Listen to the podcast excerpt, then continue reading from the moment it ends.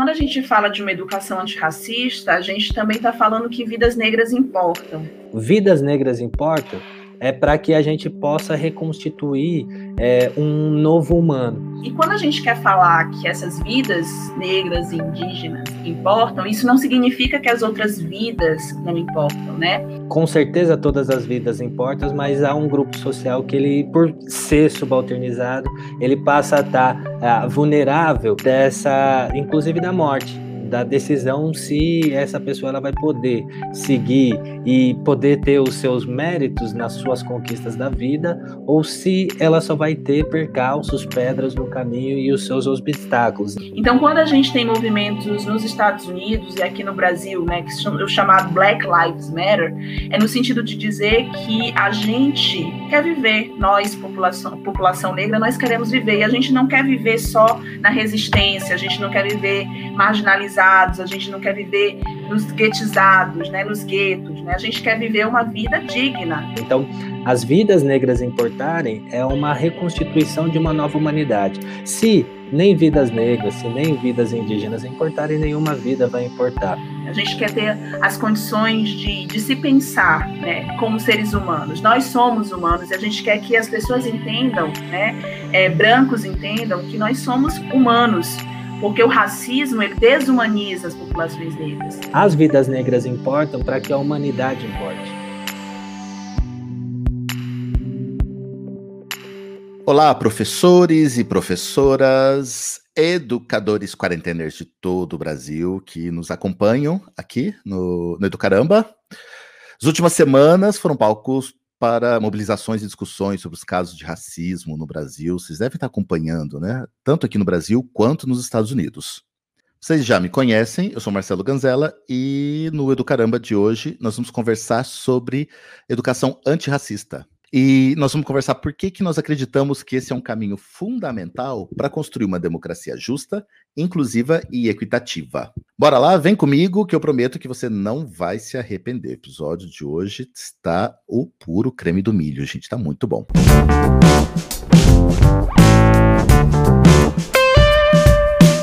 Eu conversei com duas fofas, a Amélia Santana, professora da rede privada de Salvador, e a Elaine Correia, professora da rede pública de São Paulo. Conversei com elas sobre como nós podemos levar a educação antirracista para o nosso dia a dia, sobre como colocar em prática esse olhar em todas as nossas ações, como professores e como pessoas. Nossa, foi uma conversa muito, muito boa. Bora escutá-las? Vamos lá? Conta um pouquinho pra gente quem é você, quem era a Amélia na sala de aula e quem é a Amélia hoje.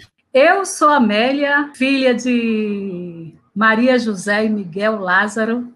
Eu sou a quarta filha de dez filhos. Uma família numerosa, né? Os filhos precisavam trabalhar. E logo cedo, aos nove anos, eu comecei a minha labuta.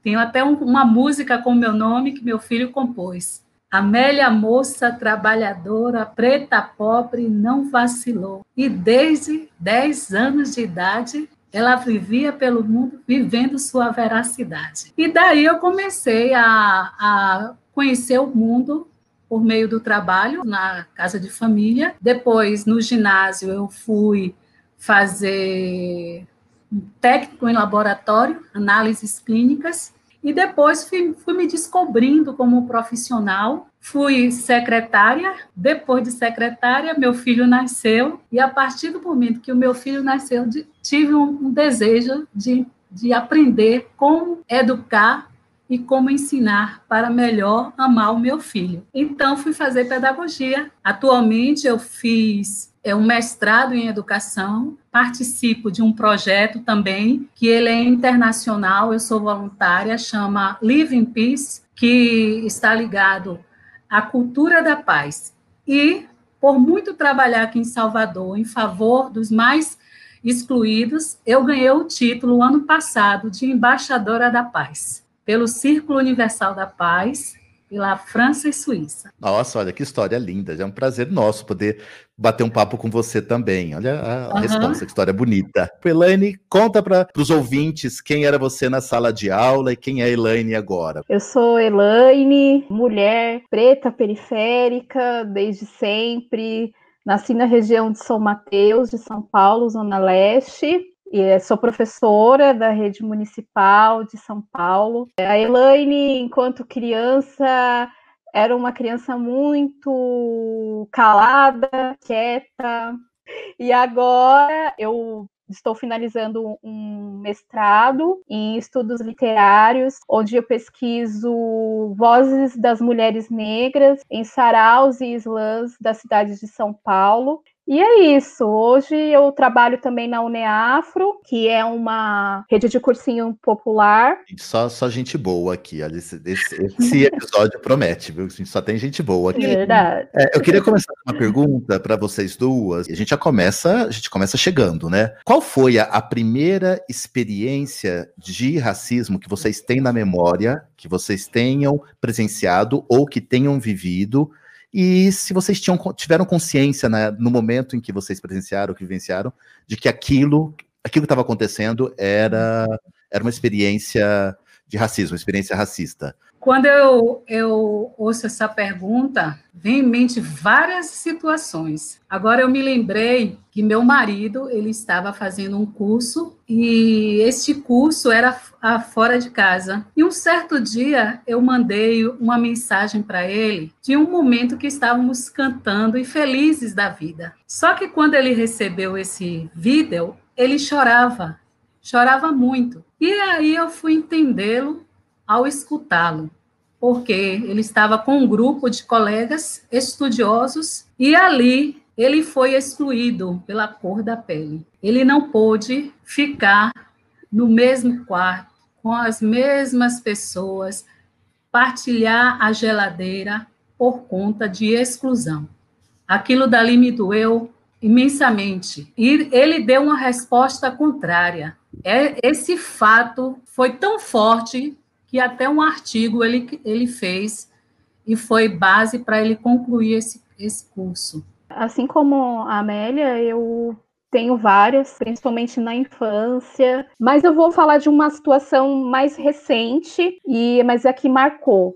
Eu estava cursando uma disciplina que eu tinha uma pesquisa sobre literatura e psicanálise. Cursei muito bem a disciplina, não faltei, fiz tudo, li todas as obras. E no final do, do curso tinha que fazer uma avaliação e eu recebi uma devolução do professor dizendo as seguintes é, palavras. Infelizmente, desse curso você não, não foi aprovada porque você não tem competência de escrita ao nível do nosso curso. Nesse momento, eu tive uma depressão muito forte logo depois. Eu já entendia que isso era um racismo, porque eu não, eu, aquela pessoa não me queria naquele lugar. Ela achava que eu, uma pessoa que, que veio da periferia, uma mulher negra e tudo mais, não deveria estar ali pesquisando este tema. Só que eu sou muito teimosa também, né? E aí eu retornei nesse, nessa mesma instituição e consegui ser aprovada praticamente um ano depois. São histórias fortes, histórias importantes e que, que a gente sente que ainda precisam ser ditas, né? elas precisam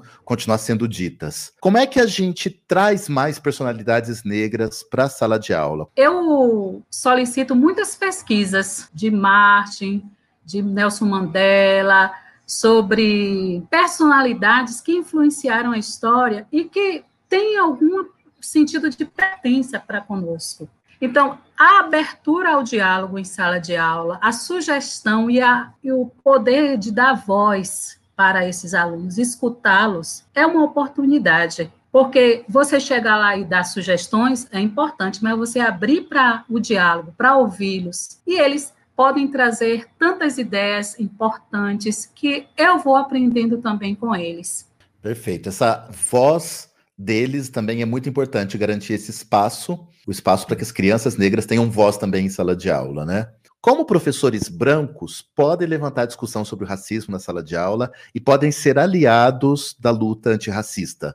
Primeira coisa, se conscientizar, observar se existe alguém naquele espaço que tem disposição para falar sobre aquilo, procurar estar próximo, dialogar e criar possibilidades para trabalho junto, interdisciplinar, que é uma coisa que é tão falada, né, e que às vezes é difícil de, de lidar, mas eu acho que é possível, é muito possível, né? É a partir dessa conscientização comum não é só minha.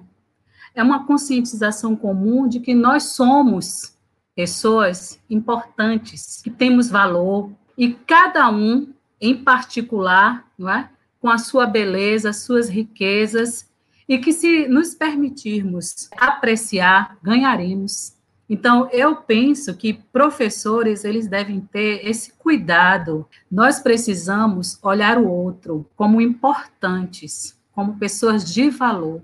Então, é a partir desse diálogo, essa troca também com os meus colegas, à, à medida do possível, vou falando também. Eu não posso me omitir, eu não posso sorrir com certas posturas de, meu, de um colega que tem preconceito e discrimina o outro. Eu não posso sorrir, eu posso atuar, eu posso ser aquela que cria pontes diante de determinadas situações. Muito bem. Por fim, eu queria fazer uma pergunta para vocês, que também parece uma pergunta meio óbvia, mas que ao mesmo tempo eu acho que é uma pergunta super importante. Às vezes a gente acha que ela é óbvia não precisa ser, ser perguntada, né? Não precisa ser dito. Mas qual deve ser a, a, a postura do educador quando ele presenciar em sala de aula um comportamento racista?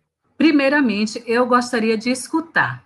Eu acho que o diálogo e a escuta favorece muito a fraternidade, o entendimento. Então, para posturas racistas em sala de aula, o, o, a minha postura é o diálogo e também não a omissão. Se coloque no lugar do outro. Você gostaria que acontecesse isso com você? Eu diria assim para um professor que me perguntasse sobre isso, não é? Peça ao aluno para se colocar no lugar do outro. Ele gostaria de ser tratado dessa forma, porque se fosse comigo, eu não. Eu quero estudar, quero ser feliz. Quero que você também seja feliz. Mas não me impeça, não roube o meu sonho. Sim, a escola está aí para que as crianças não tenham que passar anos para que elas aprendam sozinho isso, sozinhas isso, né? Que elas Exatamente. sejam ensinadas o mais rápido possível esse, esse exercício de empatia também, né? Elaine? Olha, eu acho que é uma das situações mais delicadas, né? É quando você vê uma criança passando, um adolescente passando por uma situação dessa. Gente, nós somos seres humanos e eu acho que principalmente para nós professores que somos pretos ou pretas, a gente quando vê um aluno passando por isso, a gente logo se toma naquele lugar, é automático. Você vai se colocar ali e muitas vezes não, não, não dá, e você não consegue resolver a situação, porque a, a escola é um espaço de aprendizagem para todos. Então, se aquele estudante né, ah, teve uma atitude racista com o outro, ele também tem que ter a oportunidade de aprender com aquela situação. E a gente tem que intervir nesse sentido, né, de fazer com que ele aprenda com aquilo. E, ao mesmo tempo, tem que ter um olhar de acolhimento com quem sofreu com aquilo, porque muitas vezes a gente também fica muito preocupado com o agressor e a vítima fica de lado. Muito bem. Agora que vocês já conheceram um pouco de como essa educação pode acontecer dentro da sala de aula, né, nas, nas, nas práticas, das nossas práticas pedagógicas, nós chamamos mais dois colegas, dois estudiosos, para conversarmos mais profundamente sobre esse assunto, né, para a gente avançar um pouco nessa discussão. Convido vocês, então, agora a escutar a Maiana da Silva e o Felipe Oliveira. Maiana, conta para a gente um pouquinho quem era você na sala de aula? Quem era a Maiana na, na, escola e quem é a Maiana hoje? Eu sempre fui muito estudiosa, né? Sempre fui muito aplicada nos estudos, sempre gostei muito de ler, eu sempre gostei muito de estudar, era uma aluna um pouco como referência dentro da sala de aula, né? E eu segui muito esse caminho, né? De, de, de me dedicar bastante à leitura, aos estudos. É, acabei entrando nas ciências humanas, que é um, uma área que eu gosto muito, né? Estudei história, fiz graduação em história, mestrado nas ciências sociais, agora eu estou na antropologia. Felipe, é, você podia se apresentar para os nossos ouvintes também? O Felipe, na sala de aula, enquanto estudante, teve várias fases, né? Então, teve até os 11 anos, quando eu conheço o skate, e que todo esse campo, ao mesmo tempo que ele me levou é, para explorar o mundo, né, é, literalmente, e me ampliando janelas e possibilitando toda uma forma de conhecimento que muitas das vezes a escola se tornava não tão agradável, não tão fascinante quanto a rua e outros espaços, mas que ao mesmo tempo aquilo me possibilitou a ser muito mais curioso, vamos assim dizer que é a base de todo o conhecimento. Mas principalmente a literatura, para mim, ela foi muito importante, tanto pela matéria, mas também por quem professava aquela matéria, que era a única professora negra que eu tive no meu tempo de ensino médio, e que não bastasse ela ser negra, ela tinha uma certa consciência é, racial, que aquilo também me ajudou a, não só dentro das, das minhas questões, mas a entender o mundo e dialogar é, no mundo com alguém que vivenciava ou vivenciou questões muito parecidas com as minhas, né? A figura dos professores, né? Ah, esses, esses, essas criaturas sempre marcando as histórias da gente, né? 2020, né? Oficialmente 132 anos após a abolição oficial, por que é que a gente ainda está aqui falando sobre racismo né, no Brasil? Por que, é que a gente ainda está tá precisando né, de um episódio como esse para discutir educação antirracista? Por que a gente está falando de racismo ainda no Brasil em 2020? Que ano é hoje? Hein? Então, Marcelo, eu acho que a gente segue falando sobre racismo e muitas vezes falando do racismo como se ele fosse uma novidade e não um fato histórico, né, estruturante da nossa sociedade, porque a gente vive numa sociedade que não se reconhece como racista. Então, enquanto nós não nos reconhecermos como uma sociedade racista que se estrutura no racismo, que a abolição não representou, de fato, a emancipação é, da população negra no país, a gente vai seguir falando sobre o racismo. Então, a gente segue trazendo uh, o debate racial porque nós não fizemos o básico, né? Que é nos reconhecermos como racistas. Essa, essa é a primeira etapa, esse é o primeiro passo, né? Nos pensarmos enquanto racista, pensar como que o racismo estrutura toda a nossa sociedade, a economia, a política, a educação e todos os setores da nossa sociedade é necessário. Fazer esse reconhecimento é necessário. Após isso, a gente consegue ir caminhando, né? A gente consegue ir enfrentando e pensando em soluções e pensando em caminhos para a resolução desse problema que é um problema muito grave. Por que é que é, é essencial que a gente trate desse assunto na escola também, né? Por que é que, que se fala em uma educação antirracista, né? Como é que a gente coloca, como é que a gente a, a efetiva, né? Como é que a gente coloca em prática? Grandes relatos sobre a experiência com o racismo ou com a subalternização, elas geralmente são associadas a vivências nas escolas, seja ela da escola enquanto instituição, ou seja, da escola enquanto espaço que na interlocução com os colegas, né, de, de sala de aula, ou no pátio, ou no refeitório, ou qualquer outro ambiente, que as práticas racistas elas acabam acontecendo. Então, nisso, muitos, muitas pessoas, elas educadoras internas ao campo da escolarização, ou mesmo de fora, passaram a ver o quanto que a escola, de alguma maneira, ao invés de superar é, essas práticas, essas mazelas, com foco no antirracismo, de alguma maneira ela fortalecia uma estrutura racista que se desdobrava é, das próprias relações sociais como um todo. Então, nesse sentido, uma educação antirracista, ela perpassa por um debate amplo, inclusive institucional e pedagógico, no sentido de como pensamos a pedagogia, como pensamos o conhecimento e como pensamos a estruturação desse conhecimento nas suas várias fases. Pode ser desde a educação infantil até a educação universitária, né? Bom, eu, eu gosto muito de pensar o, o antirracismo junto com a descolonização. É, são dois temas que eu gosto muito de pensar interligados, né? E quando eu falo descolonização, o que, que eu estou querendo falar com isso? É, a nossa educação, ela é uma educação... É, muito centrada numa forma de conhecimento produzida na Europa. Né? Então a gente estuda a história europeia, a gente estuda a literatura europeia, né? A gente conhece Shakespeare, a gente conhece Revolução Francesa, mas a gente não conhece Conceição Evaristo, a Balaiada, a Revolução dos Malês. Então eu gosto de pensar uma educação antirracista junto com a ideia de uma educação descolonizadora, que é uma educação que traz à tona é, negros e indígenas como sujeitos da história, né? Porque nós não tratamos negros e indígenas como sujeitos, nós tratamos como objetos. Eu não gosto de utilizar a ideia de dar a voz, porque eu acho que ninguém dá a voz para ninguém, todo mundo tem voz. Eu gosto da ideia de visibilizar, de ampliar a voz, né? Então, uma educação antirracista é aquela que amplia as vozes de negros, as vozes de indígenas, né, que foram então as populações subalternizadas no nosso processo de colonização, silenciadas no nosso processo de colonização. Então eu recomendo a leitura, né, de intelectuais indígenas, intelectuais negros, né?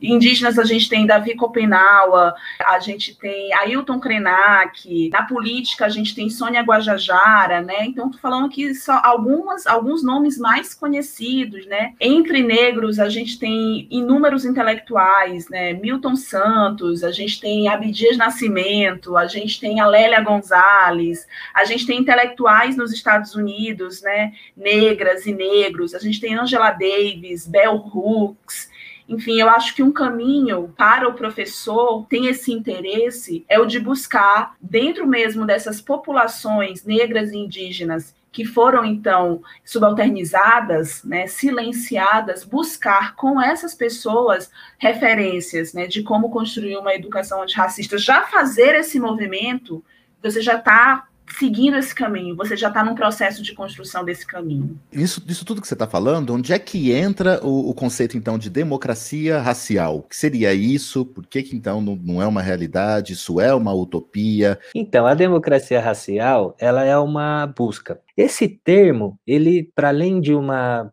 prática substantiva, ele também se tornou um conceito, ele foi adjetivado também, né? E é, muitas das vezes se acredita a ideia de uma democracia racial no Brasil a um pesquisador, sociólogo, antropólogo, historiador social de grande relevância, né, que é o Gilberto Freire, pernambucano, de Apipucos, né? Porém, o Gilberto Freire, principalmente a partir de 1933, quando ele lança o seu livro, talvez o mais conhecido, é, intitulado Casa Grande Senzala, ele traz uma ideia de Brasil da qual ele valoriza o elemento negro, né, ou grupo social negro, porém ele faz uma leitura de Brasil como se houvesse um equilíbrio entre os antagonismos.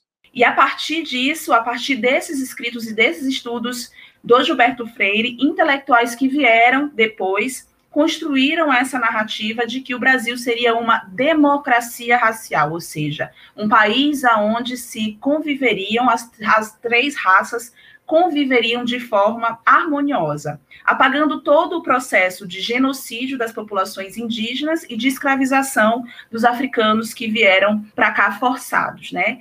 E esse mito é um mito extremamente persistente na nossa sociedade, né? A ideia da mestiçagem, né? Que somos um país mestiço, onde não há divisões raciais, onde não há desigualdade racial. Então, a democracia racial, ela é um mito, ou seja, ela não tem nenhuma veracidade. Né? A gente não, quando a gente olha para a nossa sociedade, a gente não encontra essa ideia de que se vive harmoniosamente e que todas as pessoas, é, independente de sua raça, têm as mesmas oportunidades. Isso não é verdadeiro.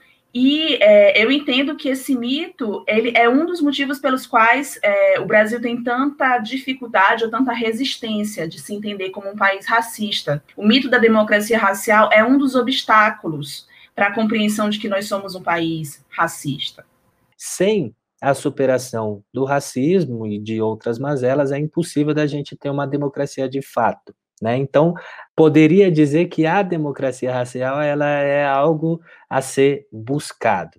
Muito bem. Uma pergunta muito, muito sincera, e eu acho que, que muitos educadores acabam se fazendo também. O que, que você, como uma, uma pesquisadora e uma educadora preta, você pode falar para mim, enquanto um, um, professor, um educador branco, qual que é o meu papel né? Qual é o papel dos brancos nesse processo da educação antirracista, né? Onde é que eles entram? De que maneira eles podem colaborar uma em prol de uma educação antirracista?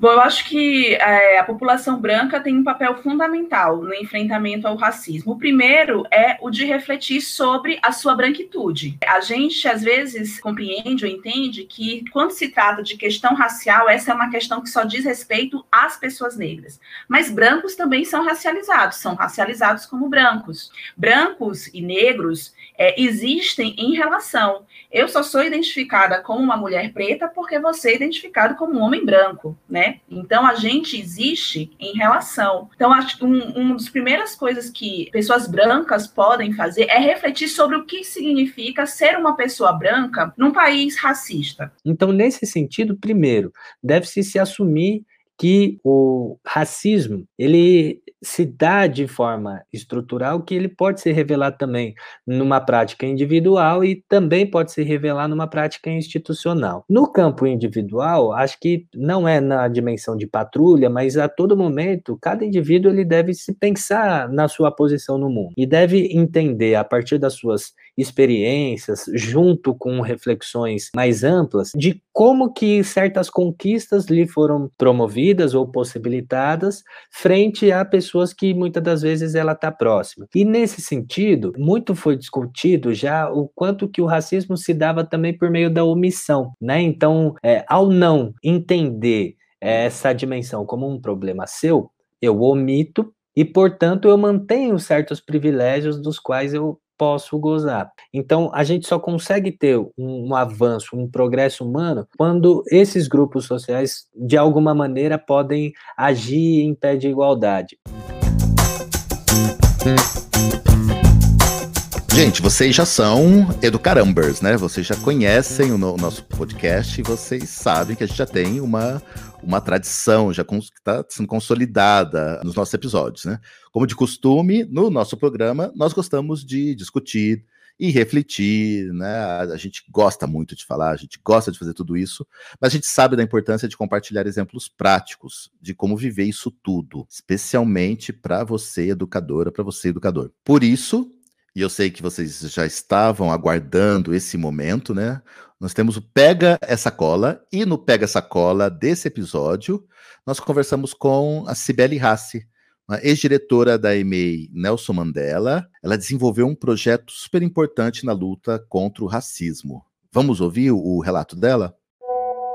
O meu desafio inicial como gestora era como introduzir as reflexões sobre racismo no contexto de uma escola de educação infantil. E só para exemplificar como, como tudo isso aconteceu, tenho que contar que a escola foi convidada para trabalhar nas relações étnico-raciais em 2011, sem ter conhecimento algum sobre a causa, e logo no início do ano descobrimos a necessidade de adquirir livros infantis que pudessem provocar algumas reflexões nas crianças, né?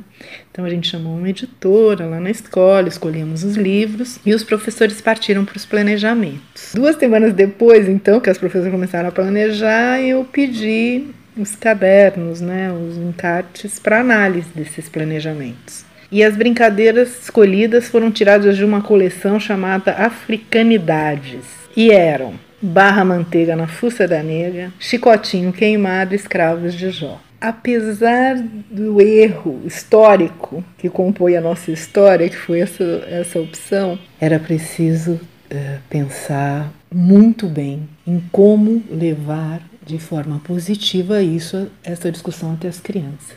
E daí foi que eu criei uma estratégia para trazer a cultura e a história africana e afro-brasileira para as crianças de uma forma lúdica, e foi através da criação das figuras de afeto. É, o interesse das crianças por essas figuras de afeto, que eram bonecos, né? levou o nosso projeto, o Príncipe Africano Aziz Abayomi e a sua família, para dentro das casas das nossas crianças. As famílias foram envolvidas e nós partimos então para avaliar como se dava a relação da escola com as famílias das nossas crianças. Hoje, na verdade, eu estou certa que o projeto político-pedagógico da Emília Nelson Mandela é transformador.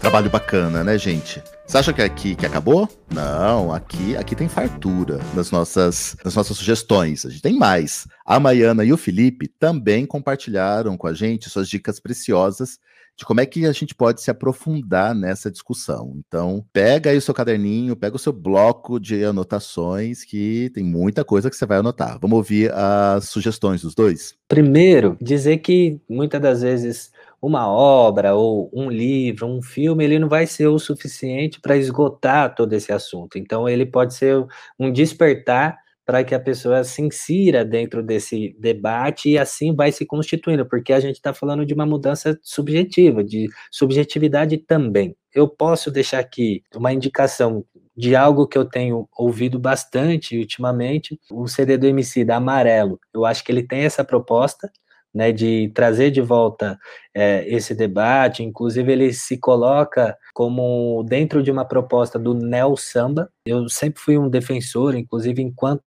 educador dentro da escola, né, da instituição escola, de que o máximo que a gente puder ampliar esses contatos, né, de gozo estético para além dos muros da escola, eles são importantes. Então, há outras instituições culturais que elas passam a ser parceiras é, quase que simbióticas ali da escola. Então, espaço dos museus, centros culturais, é, até mesmo espaços do bairro, né, que tenham alguma organização como saraus, como islãs, como é, cineclubes, até mesmo bibliotecas públicas. Eu acho que há espaços públicos que eles devem ser é, frequentados e reivindicados. Pensando no, nos educadores, que estão aí se questionando como, como é que eles podem ser educadores antirracistas, eu recomendaria um livro que eu gosto muito, da Bell Hooks, que é uma autora negra é, estadunidense chamado Ensinando a Transgredir. E esse livro é muito bacana porque a Bell Hooks ela conta da história dela e da trajetória dela como uma menina negra, mas a Bell Hooks ela cresceu é, no contexto da segregação racial dos Estados Unidos. Então, ela foi uma menina negra que foi para uma escola só de pessoas negras, enquanto havia uma escola também só de pessoas brancas. E ela conta como mesmo no contexto da segregação racial, como ela era feliz na escola dela com pessoas negras, porque os professores, eles tinham de fato um compromisso com a educação daquelas crianças, né? De valorização da cultura delas, de valorização da estética delas, né? E quando ela foi para a faculdade, que aí ela conviveu, né, com, com, com as pessoas brancas, ela perdeu o encanto pela educação, né? Porque ela não se sentia valorizada, ela não sentia que as referências dela tinham alguma importância ou tinham algum valor e ela estava muito decepcionada com a educação. E ela reencontrou a esperança na educação quando ela encontrou Paulo Freire. Então eu recomendo muito a leitura da Bell Hooks. O livro se chama Ensinando a Transgredir. Eu queria só dar mais uma dica, porque eu falei da Bell Hooks, que é dos Estados Unidos, mas no Brasil a gente também tem muitas intelectuais pretas maravilhosas. E quem não conhece ainda tem que conhecer tanto a Conceição Evaristo, como também a Lélia Gonzalez. Lélia Gonzalez tem uma produção intelectual maravilhosa, ela pensa a América Latina, ela pensa o Brasil. Então, também queria dar essa dica.